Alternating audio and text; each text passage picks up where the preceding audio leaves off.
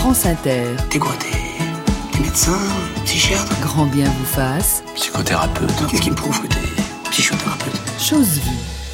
Sophie Cadalen, euh, ce thème du mensonge dans le couple, c'est évidemment du pain béni pour vous, pour le Ah, psychanalyste que vous êtes. J'adore. Parce que le couple, comme il se doit, avec des guillemets, quand on se demande ce qu'il devrait être, est tiraillé entre deux ambitions, celle de la transparence et celle du jardin secret à défendre et cultiver. On essaye parfois de les concilier.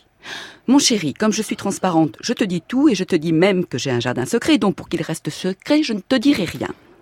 C'est un peu tiré par les cheveux, mais bon, ça peut donner matière à débat, ce qui satisfera une autre condition du couple. Comme il se doit, la communication.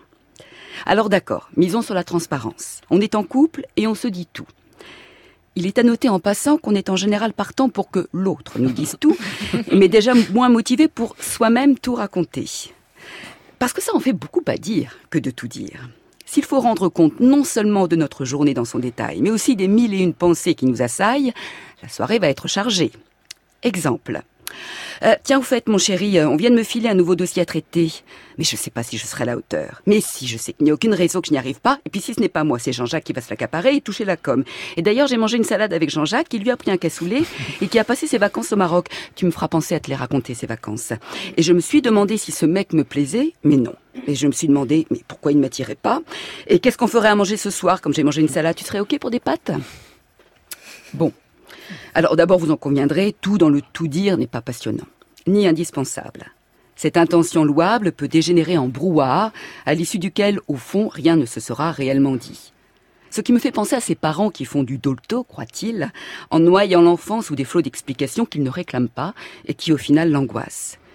Et je les plains, ces enfants, quand je les croise, pris dans l'étau d'un bavardage incessant.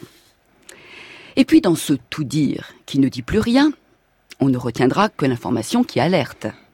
Ah bon, tu t'es demandé si Jean-Jacques te plaisait. Cette pensée incongrue, est-ce que Jean-Jacques me plaît, ne porte généralement pas conséquence puisqu'on n'en fera rien et qu'on l'oubliera vite. Sauf si on la rapporte.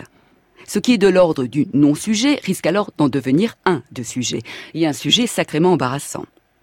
N'est-ce pas la plus élémentaire élégance dans toute relation, a fortiori dans le couple, que d'épargner à l'autre ces élucubrations qui, si elles nous perturbent parfois, vont à coup sûr, lui, l'inquiéter.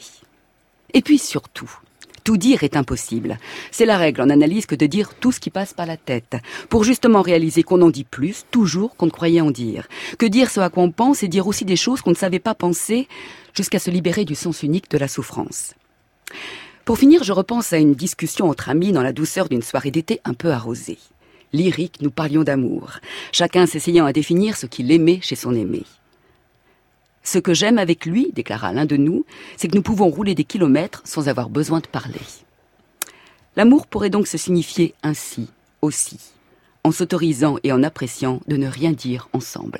Les choses vues de Sophie Cadalen, à voir en vidéo hein, sur l'appli France Inter et la page Facebook de Grand Bien vous fasse